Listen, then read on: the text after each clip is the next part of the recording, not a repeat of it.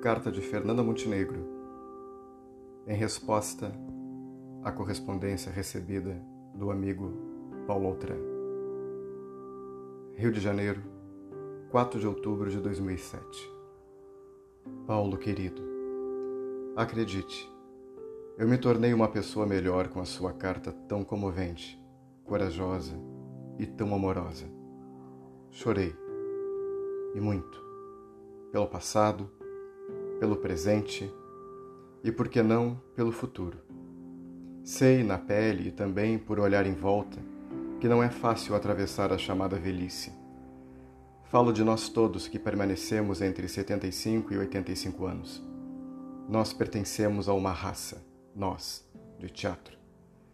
Você é a imagem primeira dessa nossa raça.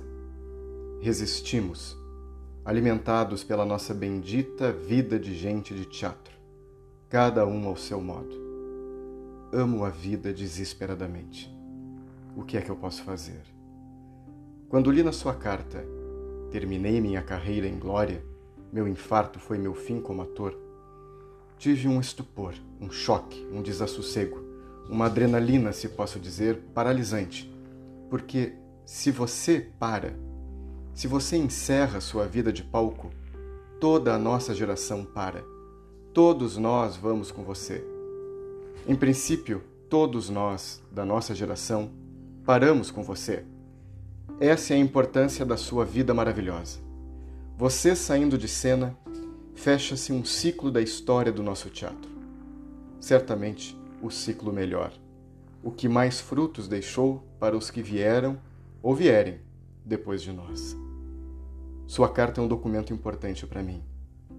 Essa carta eu guardarei comigo, e depois de mim tenho certeza de que meus filhos saberão o valor dela. Não podia deixar de lhe escrever de volta sobre essa realidade na qual você está vivendo. Com toda a minha emoção e minha esperança, digo a você que não quero me permitir aceitar a palavra terminei e meu fim como ator. Não quero. Infinitamente. E escrevo isso porque não acho que seja um sentimento inútil não vou falar em Deus, ou em reencarnação, ou em energias. Eu me agarro sim na existência mesma, na presença mesma, nas lágrimas mesmas, nas alegrias mesmas, embora poucas, como você escreveu.